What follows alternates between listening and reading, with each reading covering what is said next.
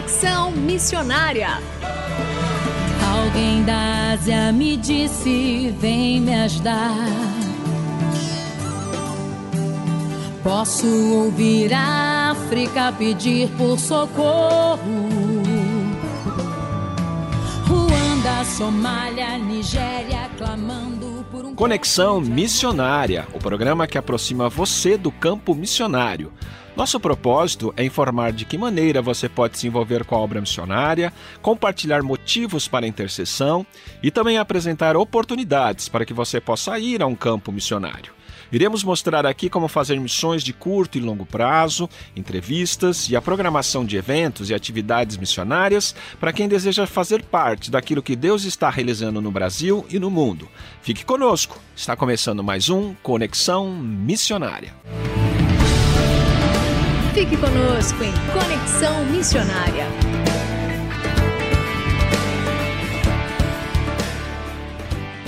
O Conexão Missionária vai ao ar todas as terças-feiras, às 17 horas e 5 minutos, com reprises às quintas, às 11 horas e 15 minutos e às 19 horas e 30 minutos. Você também pode fazer o download do podcast deste programa e de demais programas acessando o site transmundial.com.br.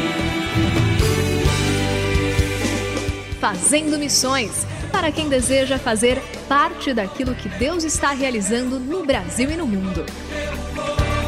Está conosco no programa Conexão Missionária de hoje o pastor Rafael Bandeira, escritor e especialista em captação de recursos para missões. Rafael, seja muito bem-vindo ao programa Conexão Missionária. Olá, Renato, muito obrigado é, por essa oportunidade de nós falarmos aqui no programa Conexão Missionária. Rafael, essa pandemia trouxe grandes desafios para missões, especialmente na questão de captação de recursos tão necessários para a realização da obra missionária. Como você avalia esse cenário e quais as expectativas que você vê para o próximo ano? Sem dúvida, Renato, o cenário que nós observamos é com relação a, a uma necessidade maior de planejamento da gestão, principalmente na área financeira. Se você observar igrejas que outrora não se debruçavam sobre esse assunto, né, passaram a ter uma necessidade de maior controle, planejamento financeiro, principalmente transparência, né? O cenário de adversidade nos proporcionou isso.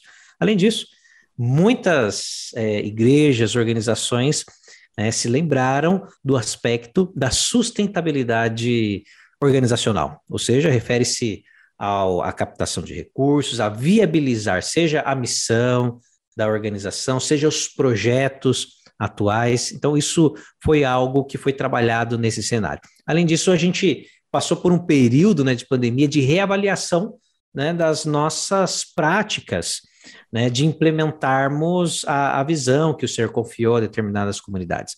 Tudo isso num contexto de pandemia, num contexto novo.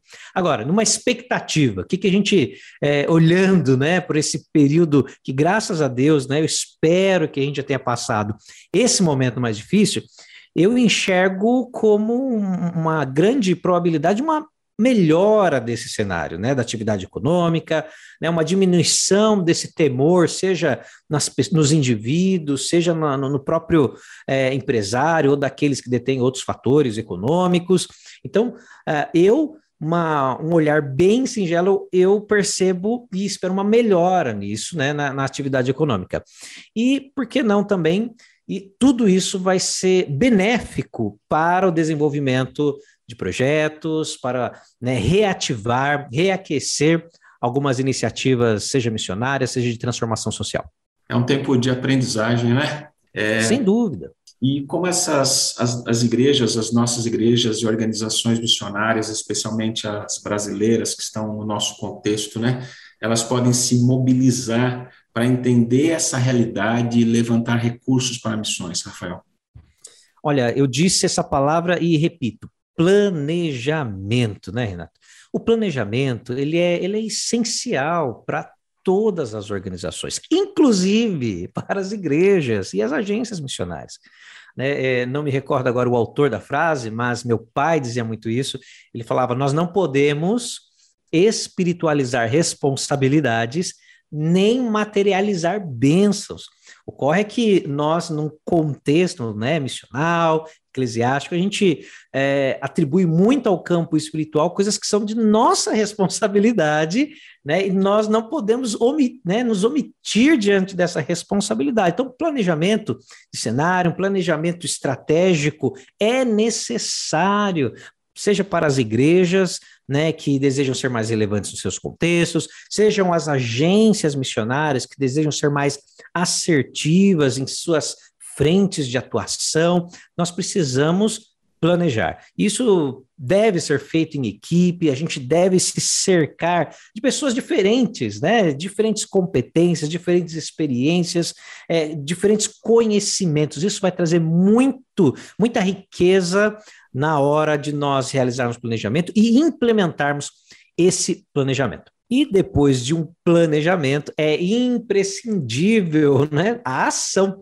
É necessário muito trabalho, é necessário muito empenho para nós né, alcançarmos esses resultados pretendidos. Então é indispensável essa fase de planejamento, mas também a ação.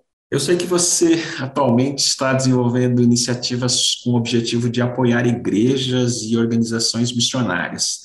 Conte-nos aqui para mim e para os nossos ouvintes um pouco mais sobre essa, esse novo trabalho que você está desenvolvendo. Sim, é, nós em 2020 nós né, criamos o Fundo Brasileiro para Missões, que é uma organização da sociedade civil né, composta aí por um grupo de cristãos, cada, cada um especialista né, na sua área, especialista na área tributária, uh, jurídica, gestão, economia, e com um único intuito, apoiar né, o trabalho missionário no Brasil e no mundo. Né, nós não somos uma agência missionária propriamente dita, nós não somos uma igreja e nós não viemos substituir o que as agências missionárias estão realizando, né, nem concorrer com elas de forma alguma. Nós viemos justamente para cooperar, né, e executar um trabalho muito específico que é nesse apoio, nesse suporte ao que já está sendo realizado e, por que não, projetos futuros. É, e como é que funciona, Rafael, esse fundo brasileiro de missões? Vocês apoiam financeiramente, vocês dão orientação, treinamento, e como é que os ouvintes eles podem saber mais sobre esse trabalho?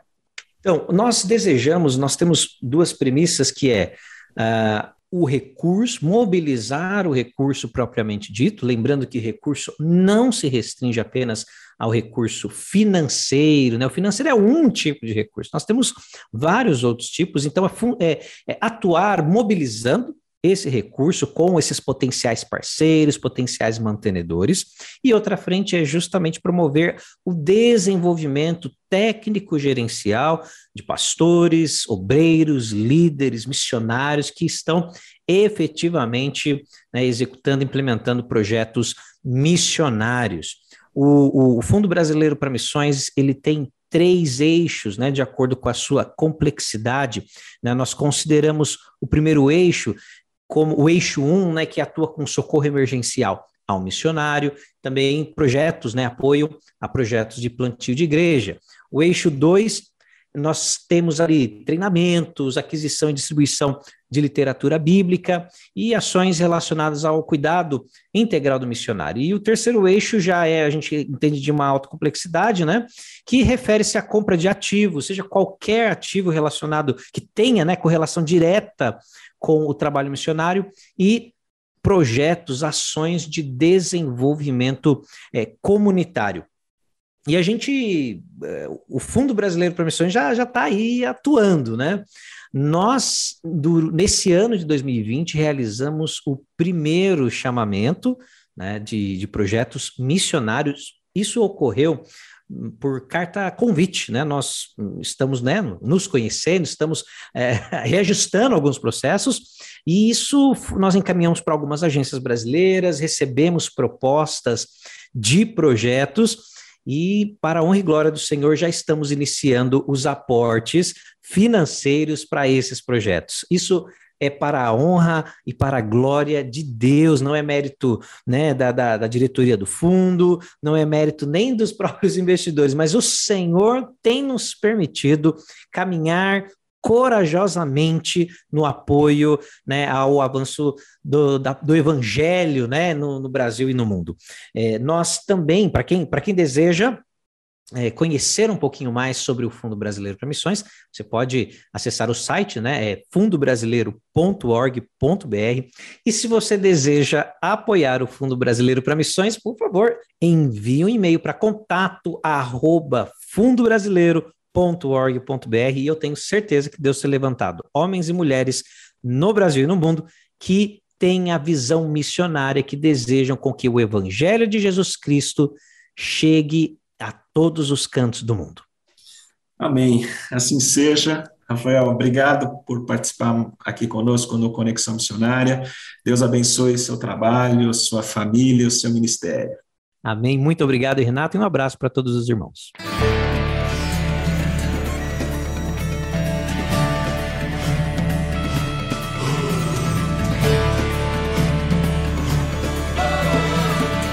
Estamos encerrando mais um programa Conexão Missionária. Eu, Renato Kroger, apresentei, com trabalhos técnicos a cargo de Tiago Lisa, Lilian Claro e Luiz Felipe, e vietas gravadas gentilmente por Renata Burjato. A você que esteve conosco até agora, nosso muito obrigado e que Deus te abençoe e até o próximo Conexão Missionária.